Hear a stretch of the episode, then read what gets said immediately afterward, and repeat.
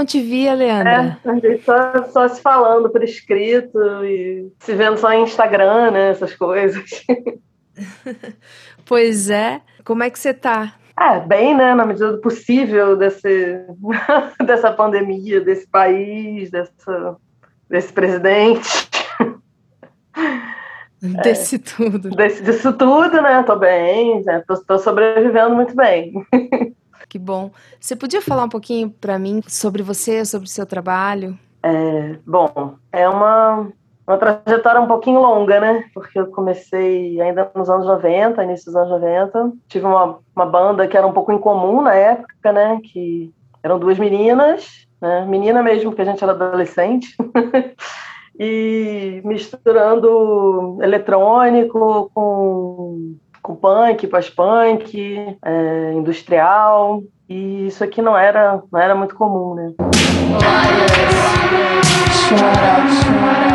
Liars, shut up, shut up.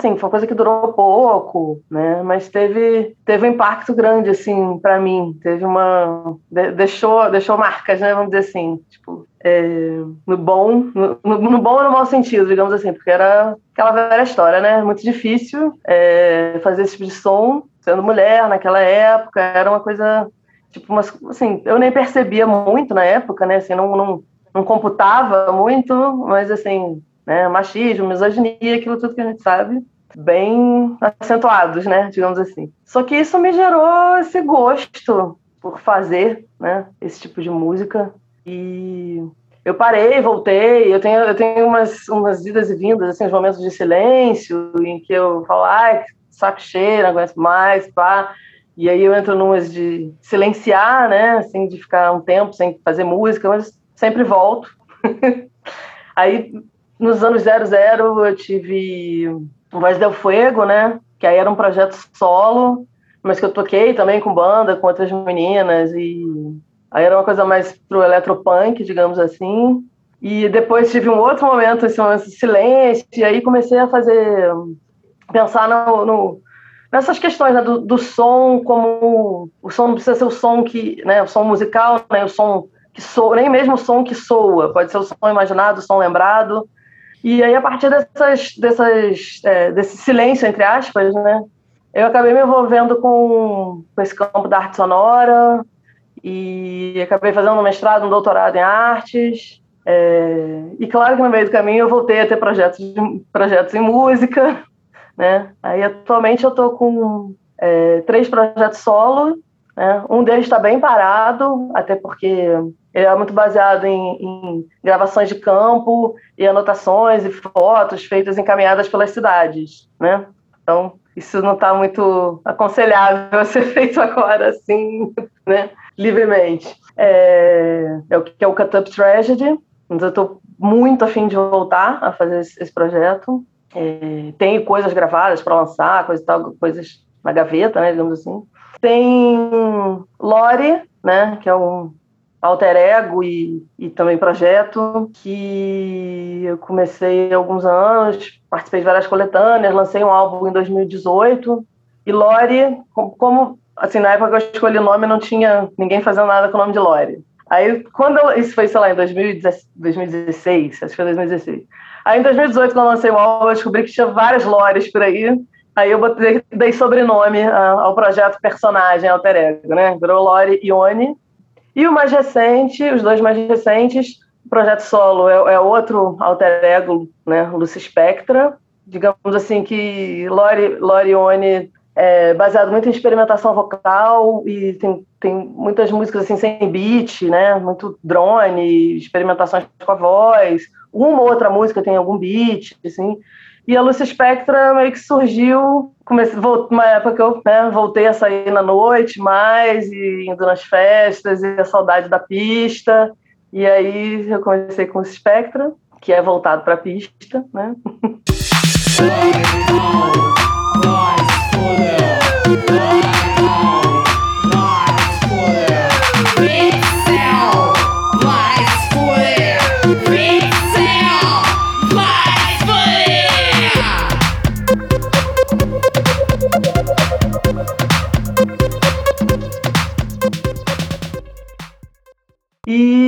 lançar até uma.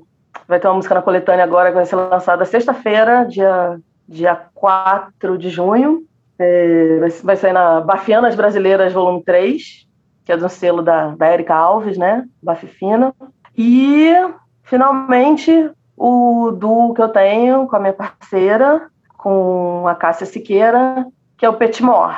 E a gente está um pouco parada também de música, a gente tá, ela está terminando mestrado, escrevendo dissertação, coisa e tal.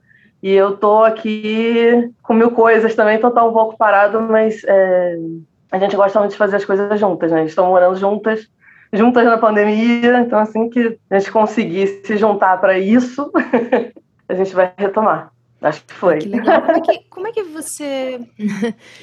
Como é que você começou na música eletrônica, assim? Porque nos anos 90 ainda não era eletrônico, você adentrou nos anos 2000, é isso? Não, era eletrônico já nos anos 90. Era eletrônico já? É. E é. como é que você tinha acesso, assim, à produção de música eletrônica nesse período, que já é, hoje em dia, uma coisa difícil, né, de ter É, acesso? é. Pois é, foi, foi uma conjuntura assim muito doida, porque o que acontece? Eu adolescente, estava querendo cantar, entrar numa banda, estava começando a aprender a tocar baixo, assim. Eu gostava muito de, de punk, pós-punk, né? Conhecia, não conhecia quase nada de eletrônico. Aí eu conheci um pessoal que gostava de Kraftwerk, né? Que conhecia umas coisas assim. Assim, na verdade, também tem a história, tipo, a diferença entre o fazer e o, e o- e o ouvir, né? Tipo, eu frequentava lugares que já tocavam house music, é, misturado com, assim, tocava house music e daqui a pouco tocava Six and the Bench, né? Crepúsculo de Cubatão e depois a Kitnet, eram lugares no Rio dessa cena, né, mais underground. Então eu já ouvia aquilo, eu gostava, mas eu não tinha noção de que eu poderia fazer. Mas aí eu conhe- conheci um pessoal que gostava dessas coisas, estava fazendo com, assim, com os equipamentos muito toscos, sabe? Com cacetone, é, sampler de brinquedo, coisa que estava quebrada, você enfiava o cabo no fio, assim, fazia uma gambiarra, tinha que ficar segurando para não não, não, não perder o contato. Entrava mal o contato, virava nós e tudo bem, vamos lá, né? Tipo, é, Aí ligava o, o vocal no pedal de guitarra, ficava uma merda, mas vai assim mesmo, né? Tipo, eram umas coisas assim, né, inicialmente precárias. Só que em determinado momento rolou uma situação de alguém que ia viajar, ia trazer alguma coisa. Aí eu, até o, o meu pai tocava com o pessoal, assim, muito doido, assim, que faz, fazia experimental na época. E aí juntou meio que uma vaquinha. Aí juntou eu, meu pai, ele não toca nada, entendeu? Ele tocava assim, fazendo noise, né? Vamos dizer. tipo, era a ideia de fazer uma coisa meio. Ele mesmo sem saber tocar, ele queria tocar com esse pessoal, que era um pessoal muito maneiro. E aí juntou, fez uma vaquinha para trazer um sintetizador, que era o DX7. E aí foi feita essa vaquinha para trazer um sintetizador. E aí eu realmente comecei a criar gosto pela coisa. É, desse pessoal que eu conheci que gostava, que gostava disso, tinha o Marcelo, que tinha um projeto, começou a fazer o projeto dele, solo, projeto chamado Self. Ele chegou a fazer parte do Inumanoides também, que era o meu projeto com essa minha amiga, né, nessa época. E aí, tomando gosto pela coisa, daqui a pouco, ah, vamos juntar um dinheiro e comprar uma bateria eletrônica. Vamos juntar um dinheiro e comprar um Fortrek, cassete, né, gravar um Fortrek cassete. É, e basicamente, ah, vamos juntar um dinheiro e comprar um efeitinho para voz. Efeitinho de guitarra vai um pouquinho melhor, que dê pra, né, um efeitinho zoom. Acho, acho, que foi, acho que eu tive o primeiro zoom para guitarra e ligava a voz nele. E aí era isso, era um synth, uma bateria eletrônica, um, um zoom para voz e gravado em Fortrek cassete. Era isso, né? Demotape. era esse o cenário. E você aprendeu a mexer sozinha nesses equipamentos? Assim, fuçando é, em casa? Eu aprendi um pouco. Eu aprendi um pouco com, com, com, essa convivência com o Marcelo, né? Essa convivência em banda, a gente tocou junto, depois e tal. A gente teve essa, essa convivência. A gente namorou nessa época também. Mas assim, ele, ele monopolizava muito o equipamento, entendeu? então eu, eu acabava não mergulhando tanto naquilo, né? Por causa dessa, dessa, dessa velha síndrome aí. Do, ah, não, né? A pessoa fica. Ah, não, então vou fazer, vou, vou, vou, vou ficar mais focada em cantar e fazer letra, e, sabe? Até o momento que isso começou a me incomodar. Assim, não, peraí, por que mesmo? e aí eu comecei a, eu mesma, botar mais a mão na, no equipamento, na tecnologia mesmo. E o Voz ao Fuego surgiu muito disso, né? Surgiu muito desse, desse processo, porque aí nisso teve um silêncio, teve uma época sem tocar, sem fazer música e tal. Terminei faculdade, escrevi, né? Trabalho de conclusão de curso. fiz, fiz, cinema e fui, fui fazer um curta, né? Aquelas coisas. Dei uma. Saí do foco da música, fui para um outro, uma outra situação. E o Voz do Fuego, no, em 2003, foi meio que a retomada desse processo, aí me aprofundar. Aí, aí eu comprei meu primeiro computador, consegui comprar meu primeiro computador, aí já comecei a fazer mais em software, né?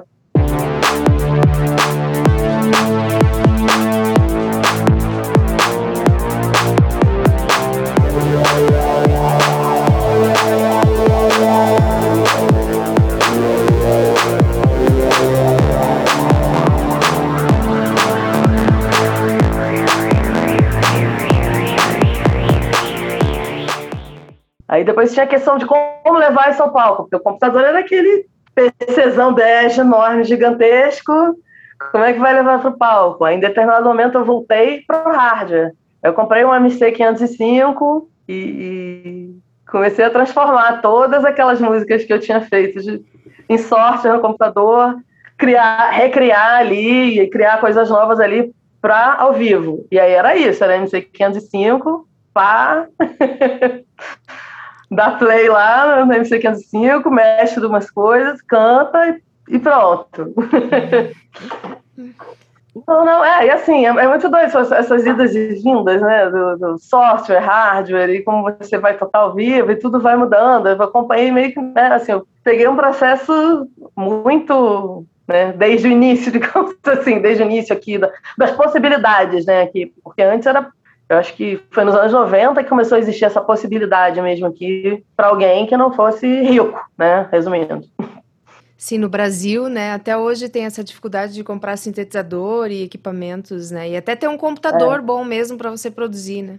É, na verdade agora piorou muito, né, porque a gente chegou a ter dólar um para um, dólar dois para um, e a maioria das coisas que eu, que eu comprei foi nessa situação, entendeu?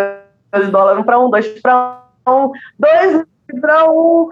Depois que passou de três ali, eu não comprei mais nada. Tô com o equipamento que eu tinha, né? Tipo, tipo sei lá, devo ter comprado um pedal. Ah, comprei pedal usado. né? Assim. Agora tá quase. Comprei seis. pedal usado, tá bom. Oi? Agora tá quase seis, né, o dólar. É, não, é possível, não, não tem. Você faz com o que você tiver, faz no celular, faz, entendeu? Tipo, é isso, né? E me diz uma coisa, Voz del Fuego é uma homenagem à Luz del Fuego? Ou é uma referência? É uma de... homenagem à Luz del Fuego. É. É.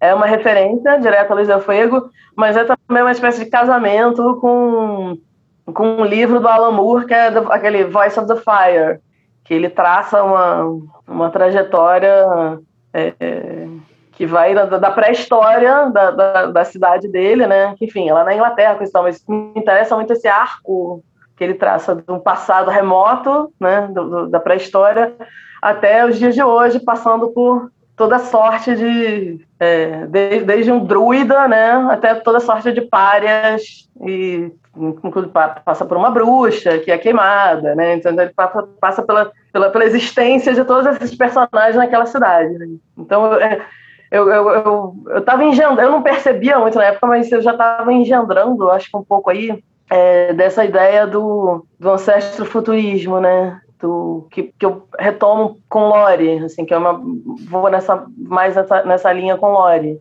Com Lorione eu tenho, assim, as, as referências vão lá na Mesopotâmia antiga, entendeu?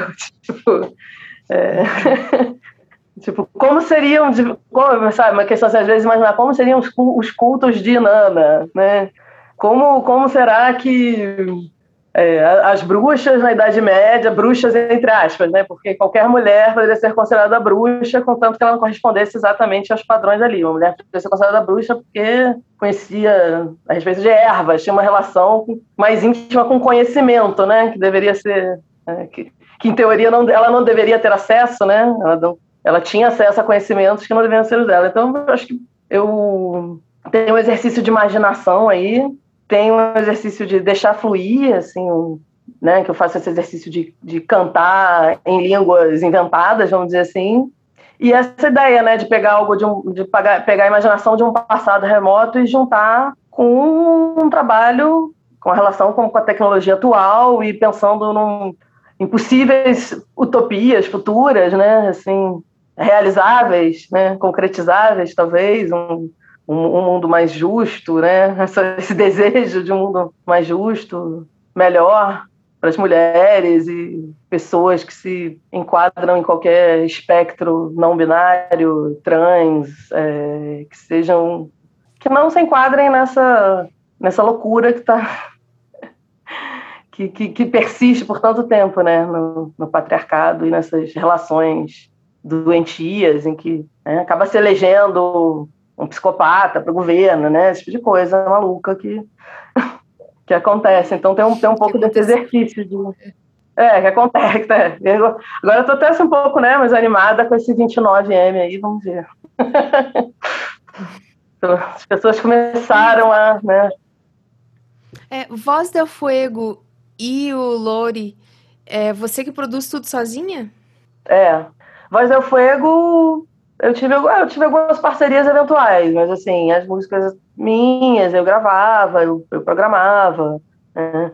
Então, no eu tive algumas parcerias também, mas assim, é, tipo, pontuais, né? Ah, nessa música aqui a pessoa fez a bateria junto comigo, vamos dizer assim, fez o beat junto comigo. Nessa outra música, convidei, por exemplo, no Lori, chamei a Isabel Nogueira, de Porto Alegre. A gente, a gente nessa época estava com trabalho em dupla, né? A gente estava com duo, Strana Lectiri, que a gente, a gente ficava trocando arquivos, trocando gravações é, virtualmente, né? Mandava, trocava arquivos e uma fazia alguma coisa em cima da música da outra. A gente chegou a tocar ao vivo algumas vezes. E aí, nessa época, a gente não estava produzindo juntas mais muito, mas ela estava com uma relação e eu chamei ela para gravar um piano, para uma música que foi saiu no álbum. É, um menino de São Paulo eu chamei para ele gravar uma guitarra para outra música, mas assim, são coisas participações, né? Vamos dizer assim. Mas Coisas o mais pontuais. geral, é, o geral sou, sou eu mesmo. Inclusive essa parte de finalização, mixagem e tudo mais. Sim, em geral sim. Em geral sim. Masterização é que eu quero também focar mais nisso, que masterização eu ainda dou umas, umas vaciladas. é, eu quero, quero, quero, quero tirar um tempo para melhorar assim, essa técnica, para não né? Porque aí tem uma coisa assim, que eu ouvi em sete lugares diferentes, assim, sabe? Eu pego a música e escuto sete lugares diferentes, blá, blá, blá, blá. Aí você ouve lá em uma, numa plataforma, na plataforma tá uma merda, né? Então, tipo assim, eu quero entender melhor a questão das plataformas, né? O que, que é melhor fazer para cada uma. O Spotify, por exemplo, ele comprime demais a faixa, né? Foi a que ficou, foi o lugar, por isso que eu até pedi takedown, eu tinha coisa lá e pedi takedown, porque eu não gostei. Então, em outros lugares, assim, tá, não tá, lógico que não tá que nem eu escuto aqui em casa no meu som, mas, mas dá. Lá eu achei que não deu, entendeu? Uhum. É... E eu vi um tempo atrás, já na internet, uns anos atrás, você postando umas esculturas sonoras. Eu queria que você falasse um pouco sobre esses trabalhos. É... Esculturas sonoras? Espera aí. Qual, assim, é você lembra? Instalação. De... Ah, sim, é, eu cheguei a fazer umas instalações, uns, umas exposições, eu fiz duas individuais e assim, na verdade, é, eu considero que era muito, assim, é uma coisa constante no meu trabalho, né? A busca de relacionar de forma assincrônica, digamos assim, é, som, palavra e imagem, né? Então, eu parto, assim, geralmente de, como é que eu vou dizer, de um de um ambiente, de uma. De, por exemplo, né, nessas exposições eu, eu, eu, eu, parti, da, parti muito da, da, da, do que eu chamo de as três Atlânticas, né? É a Mata Atlântica, o Oceano Atlântico e a Avenida Atlântica em Copacabana. É, que são lugares, assim, são lugares, né, de fato, e, e, assim, mas além de lugares físicos, eles eu acho que eles concentram muito é, questões históricas, políticas, muito, entendeu? Assim, numa coisa de microcosmo, né? Partindo da avenida, digamos assim, para o macrocosmo, que é o oceano, que é essa, gigantesca fronteira líquida Brasil, né, das Américas, Europa, África e todas as relações e tensões e relações trágicas de tudo que acontece aí, né, da colonização. Tudo, eu procurava trabalhar isso. Eu falei procurava porque assim não, é um projeto que eu abandonei totalmente, mas ele está parado. Né? E eu desenvolvi muito isso. Eu comecei a desenvolver essa ideia em 2009 comecei a engendrar isso em 2009, desenvolvi muito, principalmente a partir de 2011, assim, no, no mestrado, depois no doutorado, até 2014, por aí. Aí me concentrei mais em encerrar o doutorado e depois eu, eu, eu voltei muito mais para música do que e, e, arte sonora, assim, mais concentrado no som mesmo, do que nessas questões assim de precisar de um espaço para expor e sabe toda essa questão, como é que eu vou dizer, institucional e né, do circuito de arte, coisa e tal, eu estava um pouco, estava conseguindo me situar muito aí, né? Então me voltei mais para, eu tenho esse movimento, né? de as coisas fazem um ciclo, assim, eu me afasto de uma, pouco eu me aproximo dela de novo. Né? Não, e como que é para você assim ser uma mulher artista assim no Brasil que, que é uma mulher que foge da normativa das artes, né? Que, que experimenta em, em diversos lugares.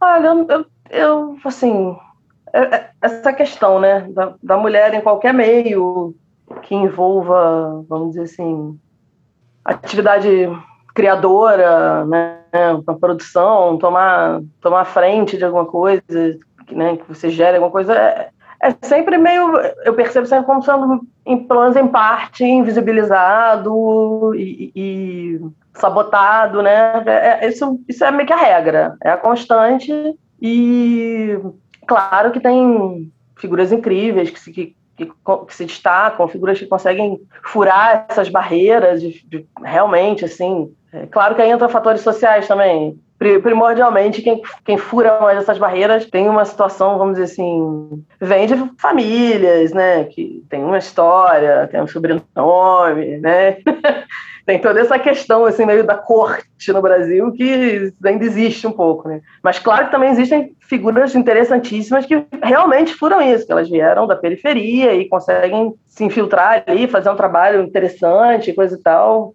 mas, digamos assim, que se for ver como classe, né, se for ver como estatística, se for ver numericamente, qualitativamente, quem, quem se sustenta uma carreira de 30 anos, vamos dizer assim, uma coisa, né, e ganhando e, e né, e, e, e, mantém isso aí, na verdade, a maioria das vezes são homens brancos, né, cis, né, aquela, aquela coisa que a gente já sabe. É, e, e, acaba que a, as pessoas que fogem dessa curva, ou por uma questão social, étnica, de sexo, de gênero, de, enfim, é, geralmente não, não dura tanto, não ganham tanto, não, sabe? É, fica naquele, muitas vezes fica no lugar ali do Tolkien, né? Do, Tolkien, do Tolkienismo. Assim, ah, olha, viu, temos aqui o nosso, a nossa exemplar periférica, né? Tipo, é, eu acho que a gente, é, assim, como como classe, né? E aí todas as interseções que você possa pensar, né? deveria se organizar mais em tudo, sabe? Eu, assim, é difícil, né? Porque momentos muito difíceis e as pessoas preocupadas com a própria sobrevivência, com o dia a dia, com se vai poder pagar a conta, se vai comer. Mas é, é até, até, por isso mesmo, acho que a gente deveria começar a pensar muito mais em, em termos de classe, sabe? E procurar brechas e saídas e isso aí é complicado, né? Porque o meio de arte também mexe com muito dinheiro, né? É muito dinheiro.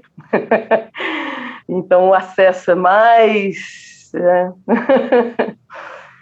o acesso real a essas coisas ainda é muito controlado. Você, entrar numa situação periférica dessa, desse meio é possível. Agora, você chegar realmente ali é, é bem mais complicado. O que eu vejo é isso.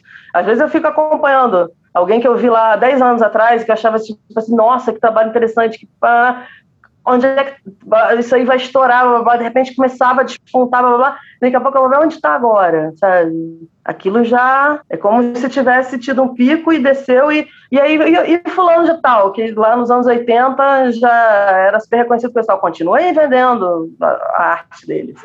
Então é são, são muitas camadas aí. E uma coisa que eu sempre penso assim também, tipo, às vezes tem esses super programas assim de ah, vamos dar uma chance para qualquer pessoa, babá, participar dessa residência, ter essa orientação e fazer não sei o quê, e aí vai expor uma puta galeria, vai fazer não sei o quê. Sim, isso tem música, né? Esses programas, em arte, é tudo. E aí muitas vezes você vai lá, lê o edital, não, não, não chega ponto, limite de idade, 30 anos, 35. Às vezes até menos, às vezes tá, às vezes é tipo assim, 29, 25, né? Assim, é, então tem um, assim, eu, eu acho muito perverso como esse, como essa, essa ideia de que o promissor, né, o artista promissor, o músico promissor tem que ser meio prodígio e tem que ser super jovem e tipo, né, aí como isso é, é muito mais prejudicial para as mulheres, porque muitas vezes as mulheres tiveram filhos adolescentes, entendeu? Tiveram cuidar dos filhos, ela só vai ter tempo de novo de fazer alguma coisa, de produzir, de pensar, de se formar, de fazer um mestrado, qualquer coisa, quando ela já tem 30 e tantos anos de idade, entendeu? Aí é que ela vai, às vezes, conseguir conciliar as coisas, às vezes ela não consegue conciliar antes. E os caras não, os caras, né? Os caras foram. é, mesmo os que fizeram 10 filhos, continuaram, na, na, na, né? continuaram por aí. Então, assim, esses esse são um exemplo, são muitas outras questões, né? Tipo, a pessoa também que, de repente, se, assumiu como homossexual cedo, qualquer situação dessas, e saiu de casa cedo, teve que batalhar e, e, trabalhar ali no fast food da esquina e se virar, na, na, sabe? E que momento que, que, que essas pessoas, entendeu, vão ter a chance? Muitas vezes é só lá é depois dos 30, é depois dos 40, é na velhice, sei lá, sabe? Então tem essa questão aí também do que é muito vinculado ao capitalismo, né? Assim, do ah, do fresh and young, né? Até para ter mais tempo de sugar a pessoa, né? Assim, de vampirizar a pessoa. Tipo, eles querem o, isso, e, e, eu acho muito perverso. Eu acho que isso devia ser muito repensado, sabe? Essas questões do, de como o etarismo afeta também mais quem não é o homem branco cis, né? Vamos resumindo. Todos os que não são este, este personagem, vamos dizer assim. E parece que de alguma forma as coisas pioraram agora do jeito que tá, né? É, né? Tipo, a gente está vivendo um governo terrível, o pior governo da história desse país. Talvez, assim, tipo, governo que de certa forma já matou muito mais gente do que a ditadura militar, né? É uma coisa. E negacionista, assim, é um extremo, né? Claro que isso afeta de todas as maneiras, né? Fecha mais portas e para todo mundo, mais possibilidades, né? Mas o, o, que eu vejo, assim, de muito mais. É, como é que eu vou dizer? esperançoso, né? Não é a palavra ideal, não era isso que eu estava procurando, mas assim, que eu vejo muito melhor, tá? Na falta da palavra certa, vamos nessas. É, que as pessoas são muito mais atentas e, e, e conectadas, entendeu? É, entre si nessas questões, sabe? Apesar de muitas vezes ter, ter muitas disputas internas que, tipo, são um pouco desesperadoras, né? Porque às vezes, né, uma diferença teórica aqui, outra ali é o suficiente para gerar uma inimizade, um, uma, uma rivalidade entre, entre pessoas que, na verdade, querem coisas muito próximas, muito parecidas. Né? Mas existe essa, esse, esse, esse, debate acontecendo o tempo inteiro, sabe? E as conexões, as pessoas se falam, e, sabe? Tipo, eu estava comentando hoje em dia, hoje, hoje em dia, estava comentando hoje mesmo aqui de uma situação que eu vivi, de um trote horroroso, que, que quando eu entrei na faculdade aconteceu, e que ele envolvia uma série de humilhações e situações que, tipo, não passariam de forma alguma hoje em dia, sabe? Não passariam. Seria, seria um escândalo, ia ter gente presa, ia ter, sabe? Ia ser uma, e na época foi considerado assim normal. Eu, eu nem continuei a fazer esse curso. Eu ia fazer curso de, de artes na, na FRJ. E jamais esperaria, né, que ia, ia, ter um trote bizarro, mas aí tinha um pessoal de desenho industrial, de uma coisa mais ligada à publicidade, coisa lá. Claro que, assim, todos meninos, né, rapazes, e que deram um trote terrível em todo mundo que estava ali, sabe? Foi uma coisa, assim, absurda. Isso é o tipo de coisa que hoje em dia não vai, não passa, sabe? Uhum. Isso é muito bom, sabe? Ter, ter, ter, ter rolado essa... Isso foi um avanço, foi um avanço grande que, apesar de todos os males que né, que a Cambridge Analytica e, e companhia proporcionaram pelo mundo através das, das, das redes sociais, da internet, é, tem esse lado também que, que também possibilitou que, que muita gente se conectasse por essa via de uma forma para avançar essas questões, né? Para ajudar a avançar. Tipo, claro que isso, só isso não basta, né? Óbvio, mas assim é um é um passo. Sim. Acho que não tem volta o caminho de, de que de que de que essa consciência avançou, sabe? Querem que tenha que, que isso piore novamente, mas assim, eu acredito, eu tenho, nesse aspecto eu sou um pouquinho otimista de achar que a gente está vivendo uma maré que, de, que, houve um retrocesso, né, em vários aspectos, mas que isso vai vai vai voltar pro vai voltar para os trilhos, sabe? Você acredita eu quero, nisso? Eu, é, eu, eu quero, pô, porque se eu não acreditar nisso, é, tipo, eu vou acreditar que vai virar Handmaid's Tale, entendeu? Eu não quero uhum. acreditar que vai, vai virar Handmaid's Tale, então eu acredito que. né? Porque se for acreditar nisso, vai ser muito pesado, então. Porque assim, né, se, se, a gente dá por, começa a achar que a catástrofe é inevitável, a gente vai perdendo força também, né, para reagir. Então, acho que a gente também tem que procurar pensar no, nos escapes e trabalhar na derrocada dos inimigos, vamos dizer assim, da forma que cada um tiver como trabalhar nisso, né? Tem gente que pode muito, tem gente pode pouco, mas a gente vai fazendo o que pode para não, não desistir, né? não dá para dar por vencido, porque eu acho que essa, essa manifestar a sua discordância e, e assim, eu acho que tem uma, uma coisa muito importante aí também, que é, muitas vezes a gente sair do território de considerar que, pô, ah, mas é óbvio que isso aí é um absurdo, né? Então, a gente sabe que é um absurdo, mas muitas vezes as pessoas não sabem, as pessoas não estão acompanhando, elas não tiveram contato, muito contato com a diferença, elas vivem num meio muito provinciano, elas, não, elas têm pouco acesso ao conhecimento. O Brasil tem uma taxa de analfabetismo funcional enorme, né? As pessoas sabem ler e escrever entre aspas, mas não conseguem ler um texto, entender um texto. Recebe uma notícia, entre aspas, né? Recebe uma mensagem no WhatsApp falando de uma madeira de piroca, a pessoa acredita, entendeu? Não, não, percebe que aquilo obviamente é falso, entendeu? É uma mentira. Então, assim, tem todo um trabalho, acho que pedagógico e de trabalhar com fatos simples, assim, questionamentos simples às vezes, sabe? Acho que a gente precisa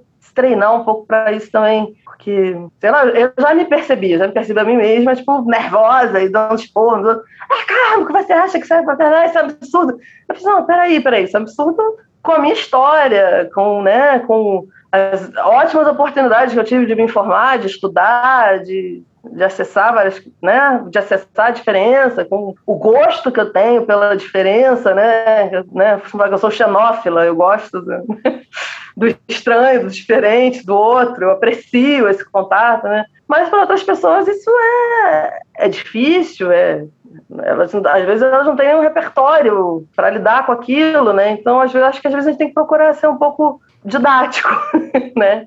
Se a gente se defrontar com, com essas diferenças, com essas outras diferenças que às vezes nos agridem, né? Nos nossos lugares, né? na nossa existência mesmo, mas até gentilmente fazer a pessoa perceber o quanto que é, né? Tipo, sei lá, eu, eu lembrei de uma vez agora que eu, eu já estava morando aqui no meio do mato E eu não tenho carro, não sei dirigir. Então, assim, para eu sair daqui, chegar na cidade grande, chegar no Rio de Janeiro, por exemplo, que é a cidade onde eu voto, né? Andando transferir, título, nada. Para chegar na cidade onde eu voto, é uma viagem meio que quase o dia inteiro, né? Porque vai, pega um ônibus, aí espera outro ônibus, aí sei que, não, não, não. E aí, chegando na rodoviária no Rio, eu já vi que já estava meio tarde, né? Falei, não, vou pegar um táxi, Uber, enfim, peguei um, carro desses para ir votar contra o candidato fundamentalista a prefeito que estava concorrendo, né? Tipo, eu queria votar contra ele, mesmo sabendo que provavelmente ele ganharia. Não prefiro nem falar o nome dessas pessoas. E aí, eu costumo andar de preto, né? Eu gosto muito de andar de usar roupas pretas. E aí, nesse dia, eu tava com uma roupa assim, tinha chovido, eu tava com, com, com um casaco de capuz, assim, pá, tava... E aí, o, o, motorista me perguntou: E aí, tá indo votar no Black Bloc? Aí o quê? Né? Porque tipo assim, ele me viu, deduziu que eu não ia votar no candidato fundamentalista e chamou o outro candidato de Black Bloc, né? Como se esse Black Bloc fosse assim, uma. quase uma entidade que baixa da pessoa, né? E aí eu falei, não, não tem nenhum candidato que eu saiba que participe de Black Bloc. Estou votando um candidato que. Aí comecei a falar, conversar com ele, coisa e tal. E assim, em determinado momento, eu, eu falei assim: vem cá, você acha, por exemplo, que uma pessoa que é gay, ou qualquer uma dessas coisas que você está reclamando, que acha que é um absurdo, que é uma pouca vergonha, que estão ensinando isso para as crianças nas escolas, você acha assim, o que, que você acha disso? É, não, eu, eu falei assim, vem cá, você é hétero. Aí, é, o quê? Sim, se, não, o senhor, quando vai namorar alguém, se eu quero namorar uma mulher, quer namorar um homem, quer namorar os dois, não, o que, que o senhor Não, eu quero namorar mulher, eu gosto de mulher. Então, sim, então, o senhor é hétero. Tá. O senhor escolheu isso ou o senhor, o senhor é assim porque o senhor é assim? Aí ele ficou, eu acho que ele nunca tinha pensado que, né? Não, eu sou assim. Eu falei, pois é, e você acha que os outros todos que são diferentes disso são o quê? Eles são assim também. Aí ele ficou um minuto de silêncio, e daqui a pouco ele começou a falar, tipo, é, eu tô pensando aqui agora. Aí eu, eu perguntei para ele: o senhor quer um, um, candidato a prefeito, a presidente, uma coisa que queira que essas pessoas não existam, que elas morram, que elas, entendeu? Que elas, que elas sejam eliminadas, ou o senhor, quer, o senhor quer um candidato que aceite que as pessoas diferentes do que o senhor é existam, porque elas são do jeito que elas são? Aí, ele aí ele ficou um minuto de silêncio e, e falou: é, o meu irmão, meu irmão é gay.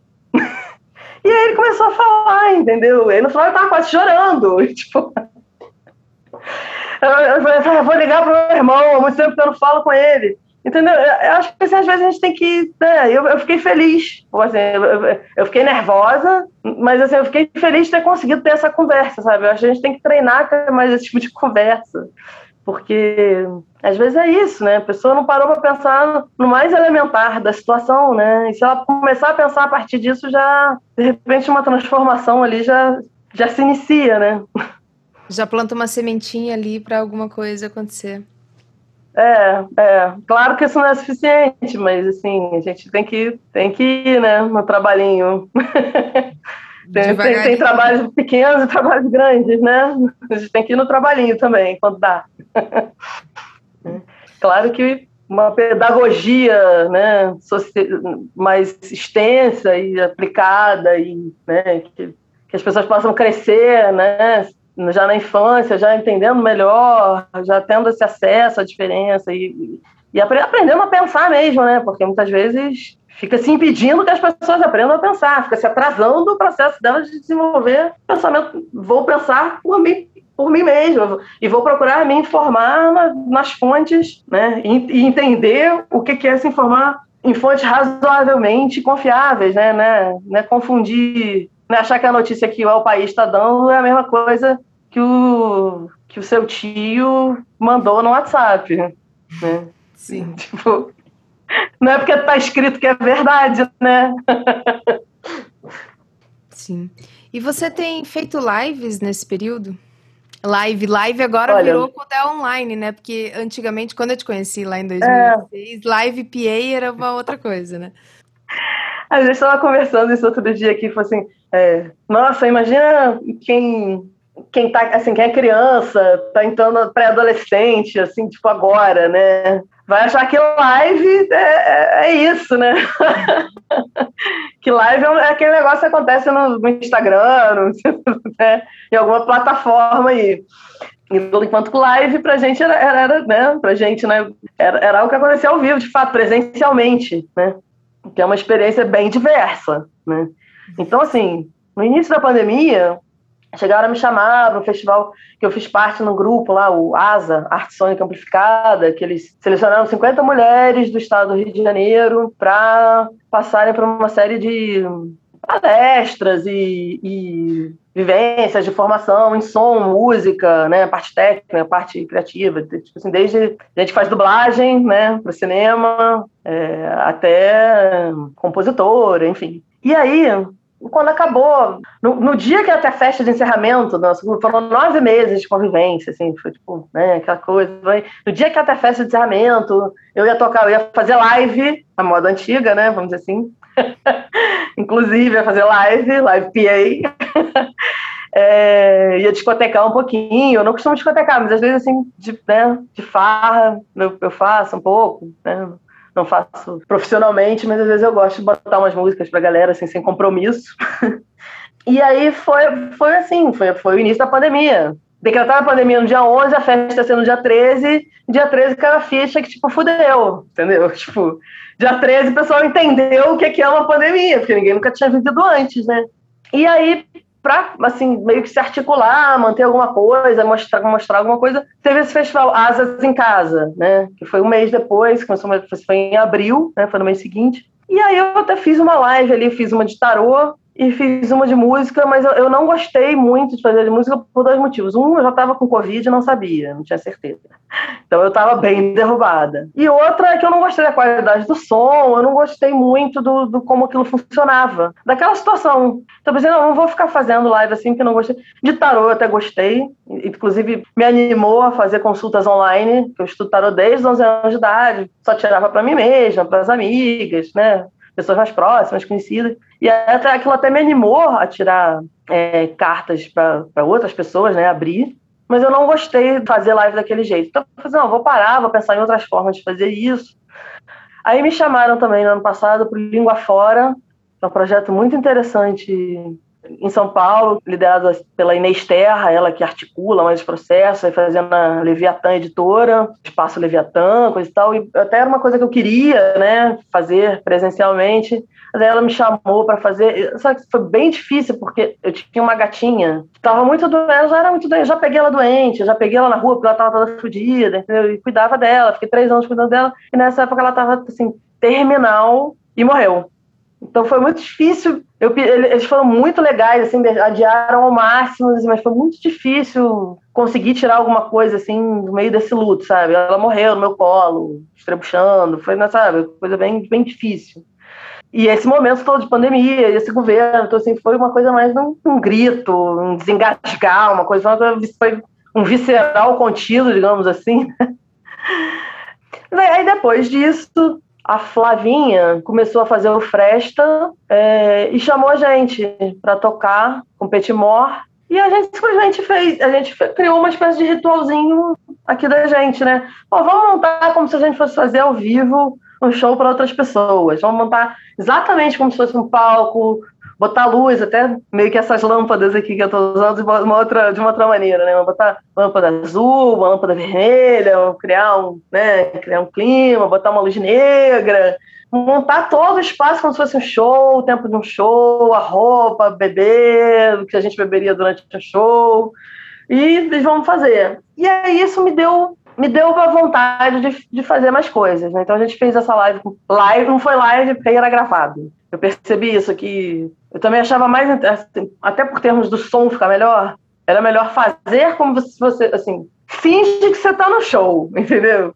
Mas gravar e depois mandar para passar, porque aí o som fica muito melhor. E, porra, a parte fundamental do show é o som tá bom, né? Tipo, é, não é para ficar vendo a minha cara. Foda-se a minha cara, o som tem que estar tá bom. e aí eu, depois eu fiz mais um pro, pro Fresta como Lorione, depois, um tempo depois eu fiz para uma outra edição do Fresta, com Lorione.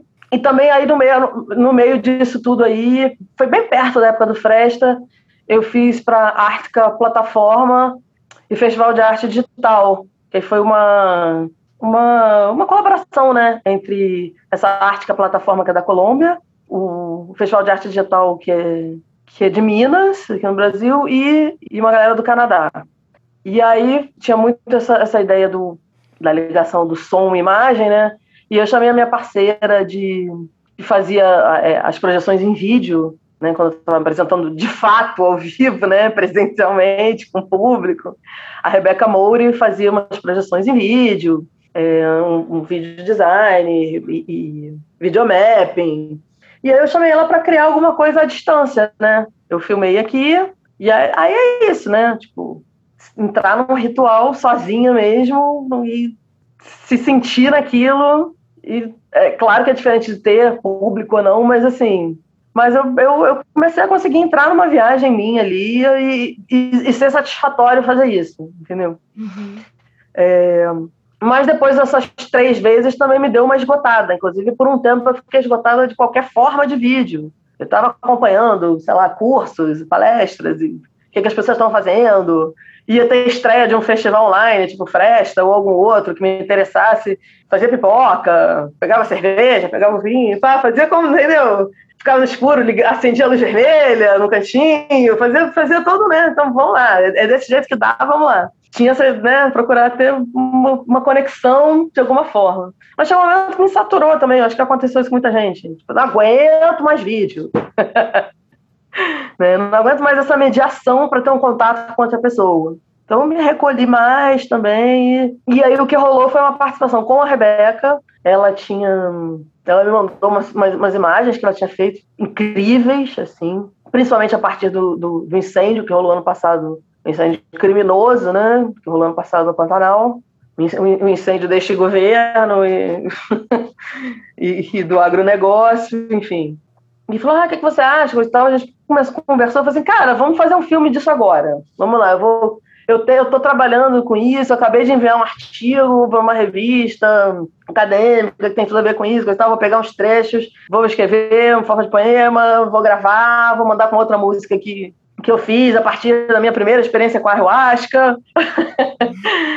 e vamos fazer, vamos fazer. E a gente fez, e, e assim, eu estou muito interessada em, em, trabalhar um pouco nessa linha agora de da palavra, da imagem, do som, sem a minha imagem, sabe? Sem a cabecinha ali falando, sem sem esse, esse, espelhamento que às vezes vai se tornando meio é, cansativo, né? Vai, eu, eu, acho que vai às vezes ficando exaustivo, sabe? Agora eu até retomei. Eu tô, de, de um mês para cá eu consegui.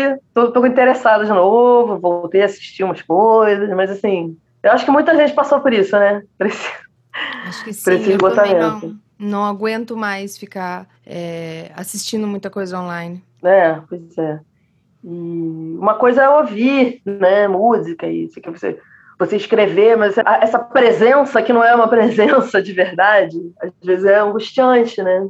Mas depois de, um ano de pandemia, isso vai. Sim. e você vai então lançar um material novo agora hum. em junho, então já? É, em junho vai ter essa música nessa coletânea, né? Na Bafianas Brasileiras, volume 3, da Bafifina. E eu vou finalmente fazer o Instagram. O Instagram não, olha só. O Bandcamp de cada um dos meus projetos atuais, sabe?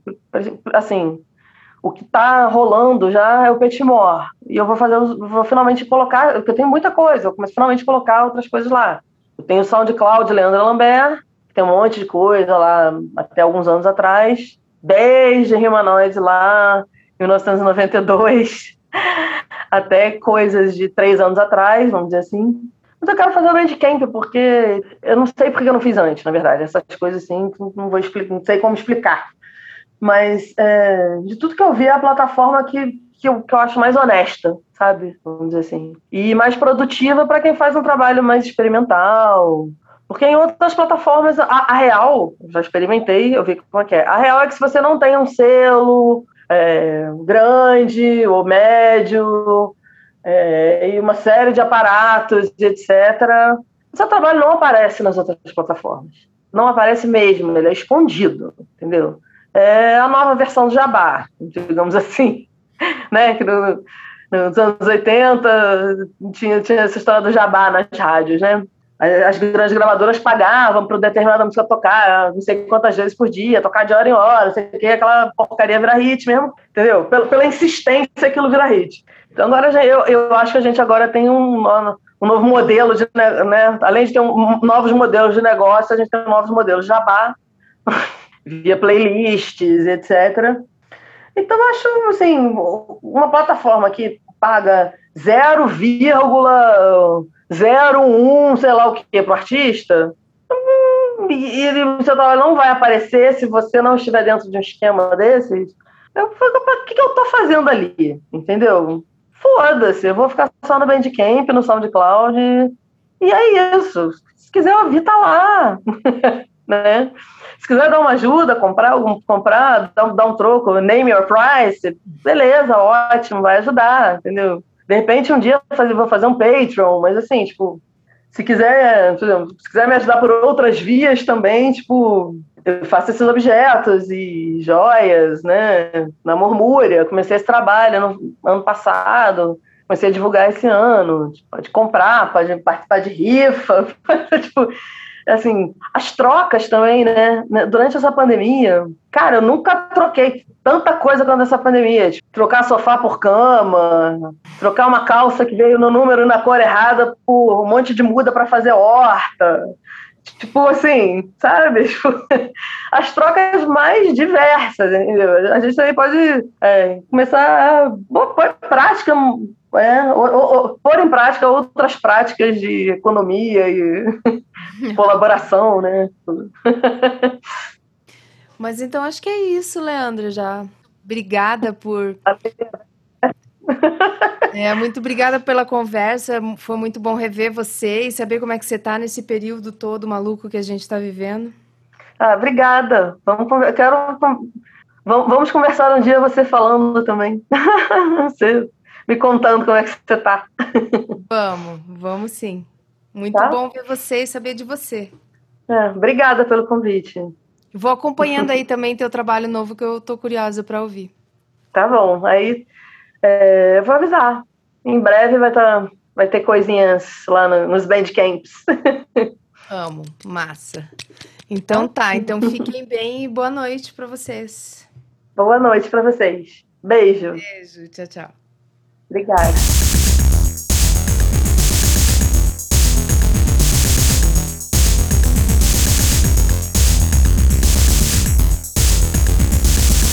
Live Profano.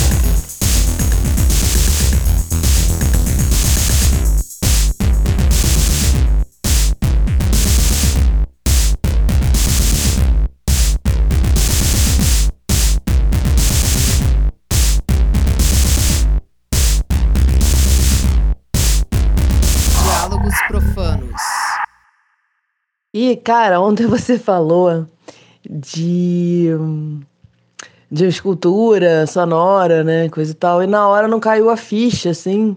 É, mas teve essa, essa instalação que eu fiz no Parque das Ruínas, né? Que foi a Cortina de Ruínas, que era com, com coisas encontradas, que vinil quebrado, chave. Né? Tinha, tinha toda uma, uma, uma questão aí das coisas abandonadas, esquecidas é, retomarem um lugar ali naquela, naquela cortina, né? E aí eu fiz cinco performances lá tocando a cortina, né? Eu, me, eu microfonei com, com um gravadorzinho Zoom e passava por um, por um efeito e era amplificado por um, por um amplificador de guitarra. E aí dessas grava... então, aí gerava um, um feedback, né? Meio que tem a ver com essa ideia do, do, do improv... livre improviso híbrido, né? Que o que, o que os efeitos e amplificação me respondem é, fazem com que eu improvise sobre aquilo também. Eu improviso, né? A passagem pelo, pelos, pelas máquinas gera uma, uma, outra sonoridade bem diferente, né? Porque tá tudo processado, distorcido, etc. E aí eu improviso sobre isso de novo, vai, vai, vai fazendo um, um feedback, né? E aí, de trechos editados dessas, dessas gravações, dessas performances, na verdade, nem, acho que nem todas. É, é, não, todas foram gravadas sim, é que algumas a qualidade não ficou boa. Mas do trecho de algumas dessas performances, aí eu fiz uma música, a Cortina de Ruínas, né? A, a instalação era Cortina de Ruínas Leves. É, e aí fizemos a Cortina de Ruínas, que foi até premiada, tocou na rádio da Documenta de Cássio. Foi uma, foi uma composição que teve uma, uma certa visibilidade maior, assim. E aí eu acho que era disso que você estava falando, e na hora eu não me liguei, assim, como você não falou o nome do trabalho, você falou escultura, assim, na hora, na hora não me veio, sabe? A, a, a instalação mesmo tem mais de 10 anos, né, que foi feita. Então a música ainda tá aí, é uma coisa mais fresca na cabeça, mas a instalação mesmo ficou uma coisa meio assim. Eu não sei nem até se você quiser usar esse trecho, quiser encaixar. Já tá aí, tá um áudio gravado. Tá bom? Tá bom, querido? Um beijo.